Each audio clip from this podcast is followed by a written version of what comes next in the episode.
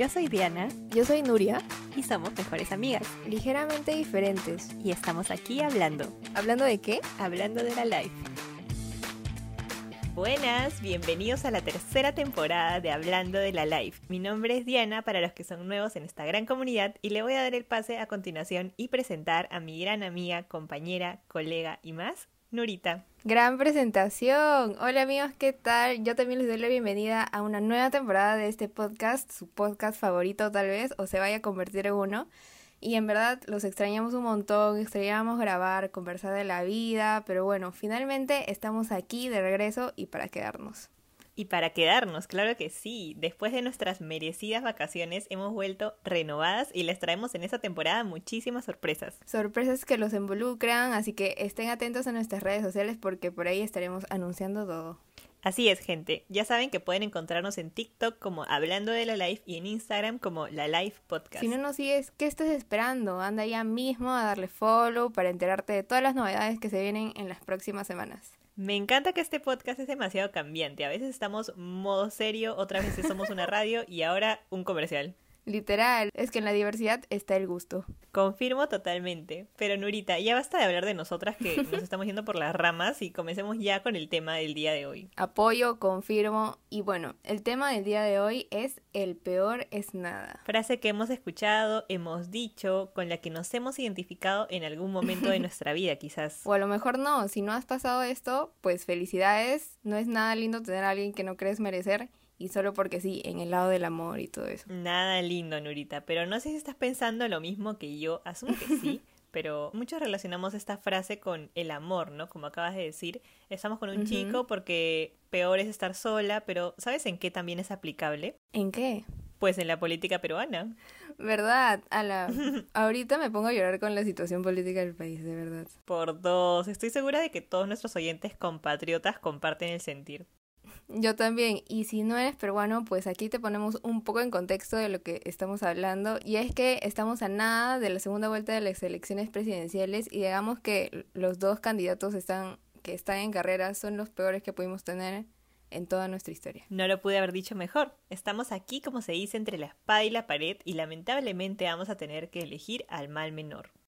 Al peor es nada, como dijimos al inicio. Exactamente, Nurita. Mi única recomendación respecto a este tema es no vicies tu voto, amigo o amiga. Vota por el peor es nada, pero vota. Comparte ese consejo, nada de estar votando en blanco, por favor.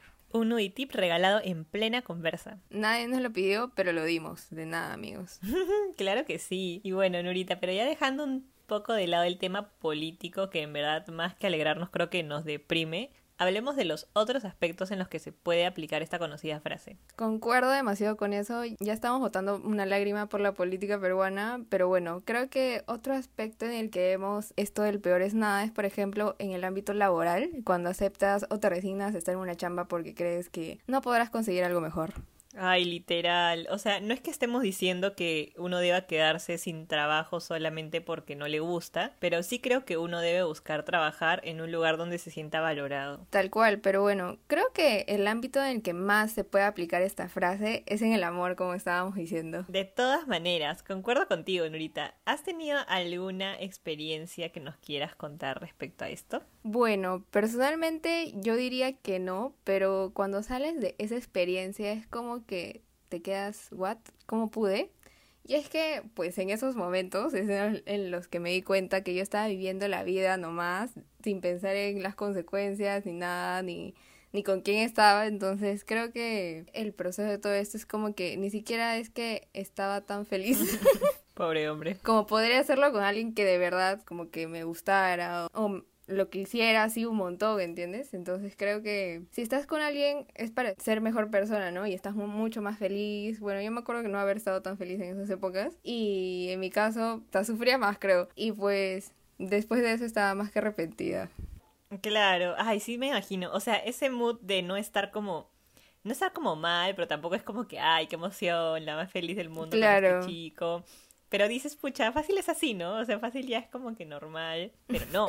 O sea, no creo que en el amor igual todo sea como a su vida, pero siento que uno sí debe ser feliz y debe sentirse como pleno. No sé, una vez escuché que la persona con la que estás debe, debe ser para ti como la mejor persona con la que puedas estar. O sea, Exacto. no creo que encuentre algo mejor que esto para mí, o sea, alguien tan compatible conmigo, ¿no?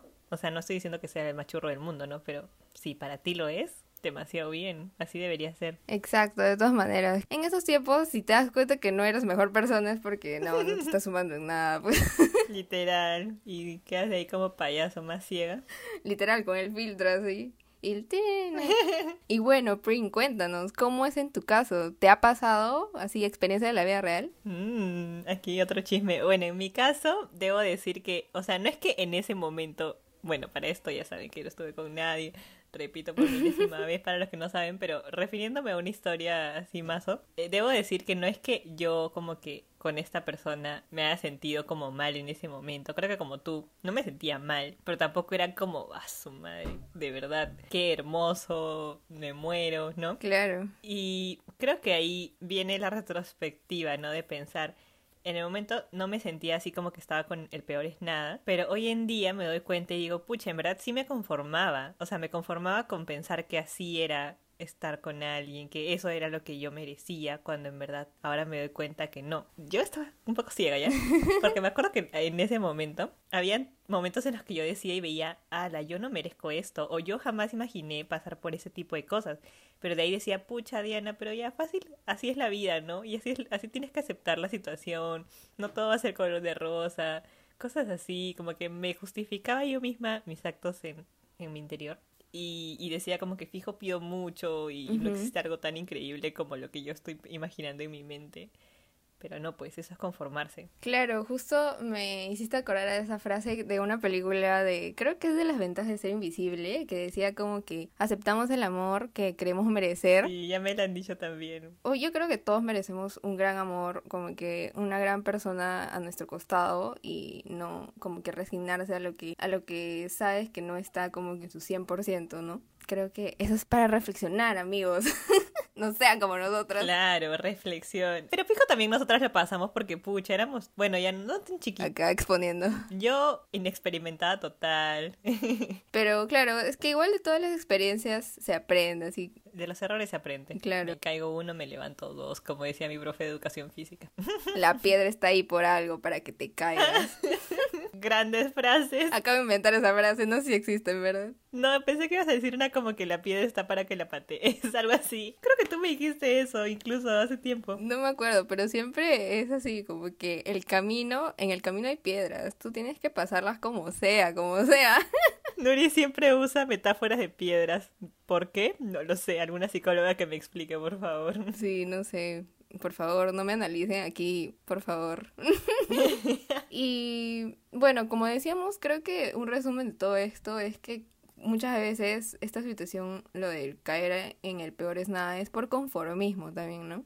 Exacto, es que una piensa que ya es mejor al menos tener a alguien porque es feo estar solo, o sea, a pesar de que es entendible esto de que es feo estar solo, no es lo correcto buscar a alguien para llenar ese vacío que tienes. Para nada correcto, y justamente de eso se trata la frase peor es nada, del conformismo, pues. Claro que sí, y bueno, también porque es el ámbito más común en el que pasa esto, o sea, el amor, queremos ahondar un poco más y a continuación te traemos, les traemos cinco factores que te ayudarán a identificar si estás en una relación con tu peor es nada. Aquí destruyendo relaciones, pero salvando vidas. Mejor sufrir un ratito que permanentemente. Y bueno, el primer factor es como decíamos hace ratito, el miedo a la soledad, ¿no?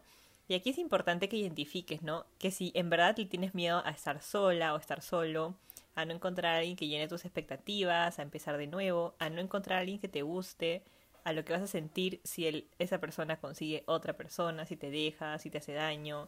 o sea, aquí hay como que... Tantas preguntas. Un examen. muchas preguntas para pensar ahí toda la noche. Pero sí, o sea, es importante cuestionarte eso porque todo empieza desde uno mismo. Y si tú estás con alguien por miedo a la soledad, en verdad esa persona no va a hacer que tengas, dejes de tener miedo a estar solo, en cambio te vas se va a volver tóxico y te vas a volver fácil dependiente de esa persona. Demasiado, en verdad, amigos, cuestionense, piensen en verdad si están por esa persona por amor o porque pues quieren solucionar algo de su vida, pero eso, esos, esos problemas solo los, los pueden solucionar ustedes mismos en su interior. Y bueno amigos, el siguiente factor que, que tenemos aquí es la dependencia. Esto claramente, como ya muchas personas lo habrán dicho, esto no es sano. Este efecto hace que veas como a tu, a tu pareja como perfecto, que lo idealices, que te ilusiones un montón más de lo que esa persona te puede dar, lo cual no está bien y te haces adicto también a su presencia, ¿no? Y por eso es tan difícil dejarlo muchas veces, pero pues como cualquier droga, tras el efecto de abstinencia, podrás recuperar tu buena salud, amigos, así que fuerzas. Claro que sí, no hay mal que dure 20 años, como diría la frase. Cada uno. no entiendo cómo, por qué se refiere eso. Pero bueno, es la frase, ¿sabes? Hay una canción de Morat, la recomiendo para esta sección. ¿Cómo se llama? Otras se pierden de Morat. Escúchenla para este momento de, dejar a alguien. Escuchen, amigos. Seguiré con el tercer factor que se llama llenar vacíos. Puede que estemos con alguien solamente para llenar nuestros vacíos. En verdad todo está muy relacionado porque ponte, si tienes miedo a la soledad, vas a querer llenar ese vacío de soledad con esa persona. Pero puede ser otro tipo de vacíos. Entonces tienes que ahí realmente entender que nadie va a poder llenar ese vacío solamente tú mismo. O sea, somos personas individuales, uno solo, uno solo vinimos al mundo, uno solo moriremos. Exacto. Así que no tenemos por qué estar completos con alguien más, ¿no? Primero tienes que amarte a ti mismo para poder amar a alguien más. No puedes dar algo que no tienes. Entonces, es muy fácil decirlo, pero tal vez es difícil aplicarlo, pero hay que trabajar en eso también. Yo creo que uno debe trabajar en sí mismo primero y trabajar decimos porque cuesta, o sea, no es como que algo fácil, innato, que uno se ame a sí mismo, ¿no? Con tantas cosas que hay en este mundo. Sí, pues. Pero sí, amigos, sé feliz tú, trabaja por ser feliz tú y luego serás feliz. Harás feliz a alguien más con esa felicidad que irradias.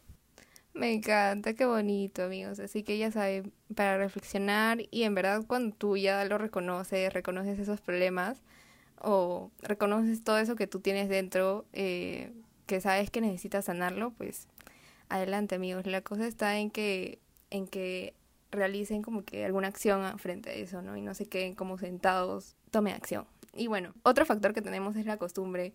Como sabrán, creo que hay muchas parejas que tienen años, años, y creo que eso también hace que muchas veces por, ha pasado mucho tiempo de conocer a alguien, conoces todo de esa persona, conoces a su familia, y y tal vez estar enganchado a eso también te hace eh, acostumbrarte y a la final también es, es complicado romper con eso porque en, realidad te estás enamorada, pues, ¿no? Pero a la vez la costumbre no, no es bueno para una relación porque siempre es bueno hacer nuevas cosas para mantener vivo el fuego.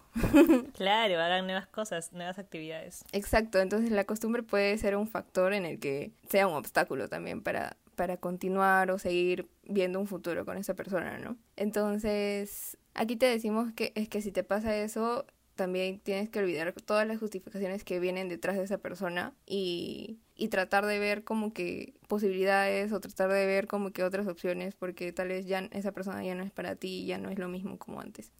Y no puedes obligarte a sentir algo que ya no está. Completamente de acuerdo, Nurita, en verdad. Lamentablemente he conocido casos así y no es bonito. Claro, hasta fácil, más cercano es una amistad, porque hasta en las amistades pasa, esto de la costumbre, ¿no? Y al final como que toda esta, esta conexión que tenían se debilita por porque ya no se ven o porque siempre hacen lo mismo, porque ya no tienen nada que hablar, ejemplos. Y, y pues eso puede ir de mal en peor. Sí, de verdad lamentable, amigos. En verdad sí, no lo piensen solamente con una pareja, tipo hombre o mujer, o sea, ya saben, en el lado del amor, sino en el lado de la amistad. Puede pasar en, muchos ámbitos. En todo tipo de relaciones. Y bueno, por último, vamos a ver el quinto factor que es la sociedad. Muchas veces por el tema, no sé, de la edad, es lo más común que veo, como que por la edad te dicen como que, y este, ¿para cuándo el novio? No sé qué, cosas así, o te vas a quedar sola. Ay, sí, el nieto. el nieto también. O, o si no, como que esta frase es demasiado normal entre las conversaciones de chicas, como que, ¿y cómo te va el amor? Creo que, o sea, lo decimos fácil con buena intención, porque hasta yo le he dicho cuando me, me reúno con una amiga después de tres años, creo. Para el chisme, ¿no? Ajá, exacto, y hay alguien por ahí, no sé qué. Pero no debemos dejar que estas frases como que nos afecten y nos, nos hagan sentir como que debemos estar con alguien. Sino, no, o sea, si no estás listo, entonces mejor para ti y una decisión mucho más inteligente es estar solo o sola que estar en una relación ahorita con alguien que no es para ti, al contrario, tienes que ver si esa persona te va a sumar o te va a restar. Y si estás con esa persona por estar, solamente porque ya, entonces obviamente te va a restar, porque no va, no va a hacerte feliz de la manera en que, en que debería, porque tú no estás bien. Claro, exacto. Y algo también para agregar sobre estas frases es que si tú eres esa persona que dice esas frases, o tal vez también en las reuniones familiares, ¿no? Que siempre pasa que a veces los tíos son los que dicen. Entonces creo que deberías reflexionar en, o sea, creo que a decir estas frases también como que influyen a cómo la otra persona las recibe, ¿no? No sabes cómo tú puedes decirlo como que un tono de broma o de saber qué es de su vida, pero a la vez la otra persona puede sentirse afectado porque no tiene esa persona indicada o está muy mal en el amor. No lo digo identificándome por si acaso. Entonces, este, creo que, claro, evitar un poco estas frases, ¿no? O tratar de decirlas de una manera más, más amigable. Exacto. Eh, Muy sin caer en esto de, de, de, los juicios hacia la otra persona. Así que ya saben, amigos, si, si, han, si se han sentido identificados o identificadas con alguno de estos factores, creo que el único consejo que podemos darles es que sean valientes para salir de esto. Exacto, atrévete a salir de tu zona de confort porque ese no es siempre el mejor lugar. Claro que no, hay todo un mundo por descubrir y si ya lo reconociste, como ya te decíamos, empieza con ello y a, pesar de que todo el proceso pueda ser lo más largo o lo más corto. Sí, no le tengan miedo amigos, no le tengan miedo, atrévete, tete, como diría Calle 13. Citando, citando. Y bueno, Norita, habiendo dado este consejo, ya va siendo hora de terminar este episodio. Lamentable sí, pero no se olviden que Hablando en el Live tiene para rato. Este es el primer episodio de la tercera temporada, ya vamos dos, así que si no han escuchado los demás episodios pueden ir ya. También tenemos algunas ediciones especiales y atentos a nuestras redes sociales que ahí estamos para que se enteren de todo. Ya saben que pueden seguirnos en Instagram como La Live Podcast y en TikTok como Hablando de la Live. Con nosotros será hasta el jueves en el que los acompañaremos en un nuevo break. Bye. Bye.